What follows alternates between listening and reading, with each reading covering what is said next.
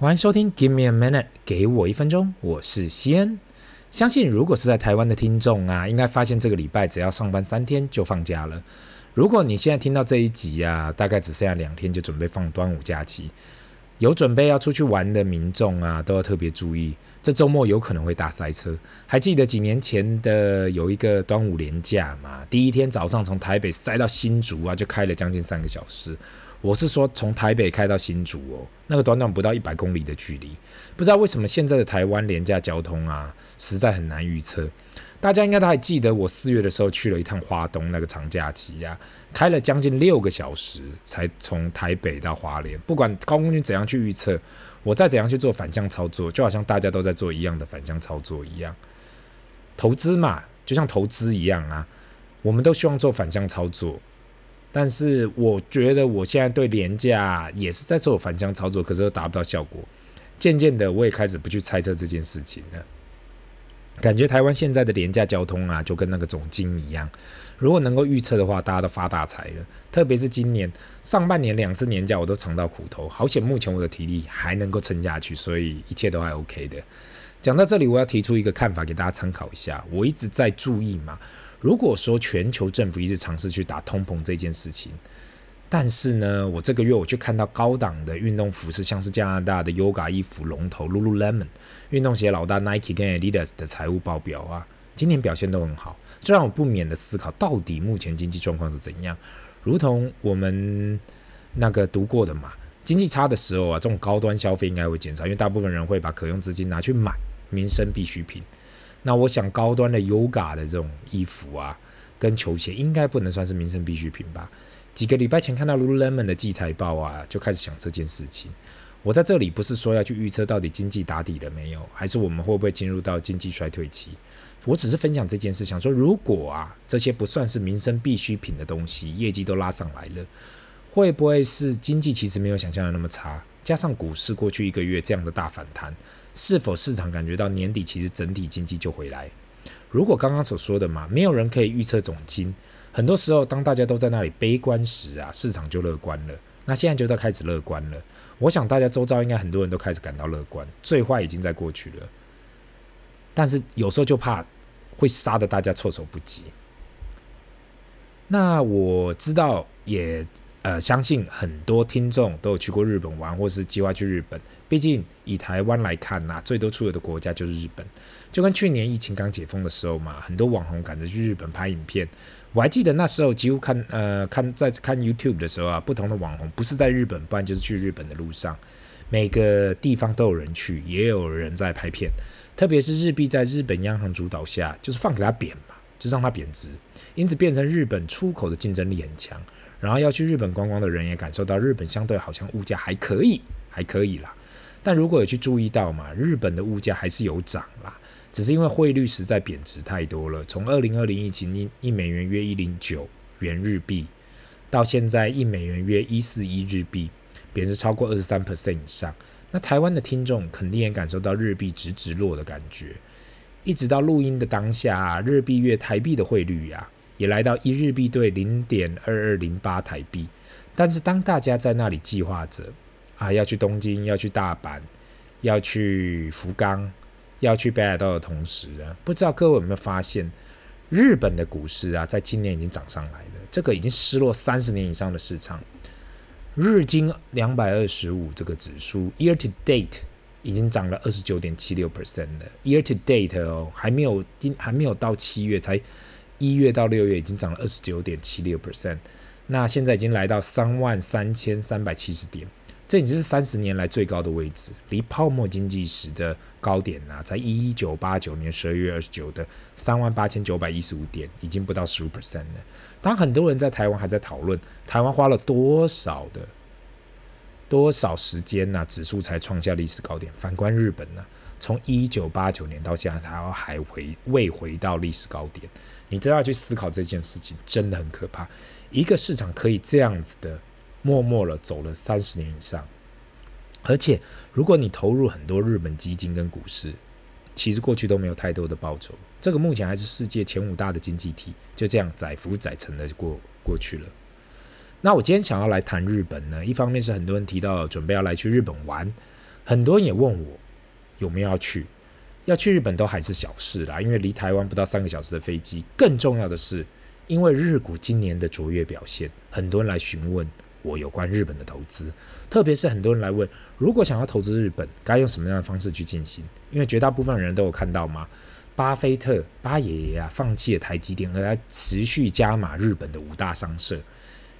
那他一势必，他认为啦，他就说到嘛，日本跟台湾比较起来，他对日本的地缘政治比较安心，所以现在日本也整个火起来了。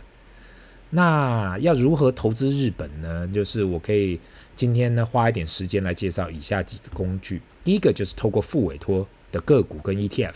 如果你是对直接投资日股很有兴趣，也想跟巴菲特爷爷一样嘛，直接投资五大商社。如果对日本商社有兴趣的听众啊，未来有机会应该也会介绍一下。在这里我就稍微提嘛，这五大商社分别为伊藤忠、丸红、三井、三菱、住友这五间，跟其他国家不同嘛。那这样日本的商社呢，其实就跟就是那种大型贸易控股公司啦，里面的业务包山包海的，就是已经垂直整合了。特别是现在已经到了一个超大规模啊，已经超出了单单贸易，更应该说是掌控了呃产业的整个供应链。那其实目前台湾现在很多券商呢，透过副委托就可以投资，直接投资日股。我也要承认，我从来没有直接投资过日本个股。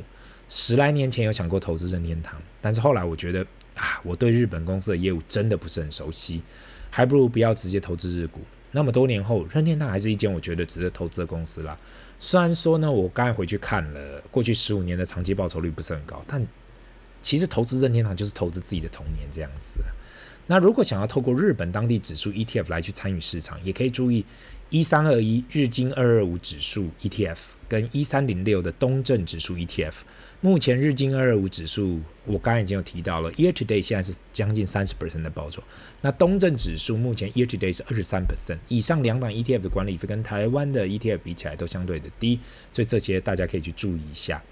那第二呢，就是透过美国跟台湾的日本指数的 ETF 去投资。那当然呢，如果要直接用复委托去投资日本股市嘛，那你还是必定要去购买日币。那如果要省下这个麻烦呢，就可以利用在美国跟台湾上市的日本指数 ETF。在美国上市大型日本 ETF 有 iShare 的 EWJ，追踪的是 MSCI Japan Index，还有就是 BPJP JP Morgan Beta Builder Japan ETF。如果有兴趣的听众可以上网去研究一下。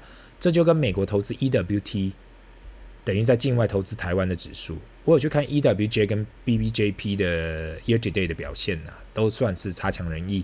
两只 ETF 目前 Year to Date 大概都在十八 percent 左右，跟日经二二五的三十 percent 比起来，都没办法正确的反映指数。那台湾市场这边呢，也有零零六六一元大日经二两百二十五跟零零六四五富邦日本东证的 ETF，就跟本身。的名字一样，追踪的就是日本的指数。刚才录音前呢，我才回去检查了一次，目前 year to date 的报酬率都跟日本上市的指数 ETF 报酬一样，所以没有明显的追踪失误。这是一个很值得高兴的地方啦，因为投资指数型的 ETF 最害怕就是如果有追踪失误啊，那就出现以为自己是在投资指数，但是投信公司却没有办法去复制跟追踪你想要投资的指数。那第三种方式呢，是透过日本的共同基金 mutual fund。最近市场上火热的话题就是元大投信呐、正在募资新的基金，就是最近呢就是要元大日本龙头企业基金。那当然呢，过去我也提到，我目前是不会投资任何的 mutual fund 了。第一点是管理费相对的高，那任何股票型的共同基金基本上都是两 percent 的年管理费。第二点就是经纪人呐、以经理人呐、已经决定了这个这一档基金未来的这个投资报酬率的的一切嘛。那对我来讲，除非基金这个基金经理人本身真的对市场很熟悉，我真的能够有 alpha 的表现，不然对超越大盘肯定要有比大盘好两 percent 以上的报酬，才有办法打败大盘呢、那就是要有这最少 minimum 要有两 percent 的 alpha 表现呢、才只能打平，还不能超过。那以上两点，也就是为什么对我来讲，共同基金对我来说没有太大的吸引力。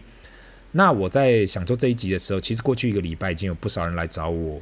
呃，有关这一次元大的募资嘛，所以当我最后在这里介绍日本共同基金的时候，那我一开始其实有点担心，怕讲太多又要被人骂。可是分享这件事就是这样啦，有时候还是要把风险跟报酬讲出来给大家听，不然别人以为我都是在业配不同投信的产品。最后呢，如果你真的很想要投资日本市场，或是至少有基本的曝险，可是却不想要直接投资，也可以参考我过去所提到过的 VPL Vanguard FTSE 呃 Pacific ETF。这一档 ETF 投资了整个亚洲已开发国家市场，日本占有五十八 percent，其他为澳洲、韩国、香港、新加坡跟纽西兰。这一档 ETF 不仅仅给你单单日本市场的曝险啊。也分散到了其他的亚洲已开发国家。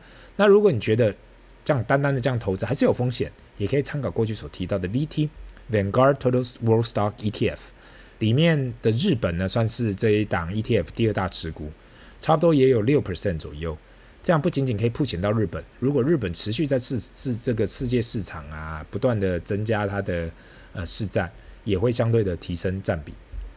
说真的呢，过去二十年来，我自己本人投资日本市场三次，前面两次都是透过不同的投信的 mutual fund，第三次是透过指数型的 ETF。只是三次呢，我最后都是平盘出场，因为每一次我投资的时候都是说啊，日本这一次会不一样，已经不会再失落了。但是不知道为什么，我尝试着拥抱它，但是都让我失望。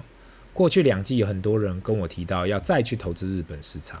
说真的，可能因为前三次的经验吧，让我实在对这个市场有一点点失望。另外，也是因为我看到现在日本本身国内经济啊，说不好也没有啦，但是说特别好呢，也真的没有。那我们可以看到嘛，现在几个在这世界上主要的产品跟服务都非日本的那种龙头公司所占有，像是手机市场啊、电动车市场啊、AI 市场啊。过去日本人跟日本产品代表的就是品质跟高科技的象征。但在以上我刚才提到的那些市场，我都没有看到。特别是如果你问问看，现在已经很少人啊，电视首选说，诶，我要去买 Sony 手机的品牌，我会想到日本的品牌。汽车是还有啦，日本车目前还是卖的下下叫，燃油车我是讲燃油车，但新能源车的崛起也让 Toyota、Honda 跟 Nissan 跳起来。他们看到 Sony 是怎样在 LCD 电视上落败的。如果燃油车啊转电动车这一块没有跟上，谁说十年后日本三大品牌不会过时？当你下一次去日本玩的时候，不妨思考一下，到底我应该是来玩的呢，还是应该顺便来投资的？套句那套句老话嘛，不要说我是去日本玩，我只是去巡视我投资的产业，这样下次去日本的时候可以给自己一个更正当的理由。那今天的分享就到这里，这里是 Give me a minute，给我一分钟，我们下次见，拜。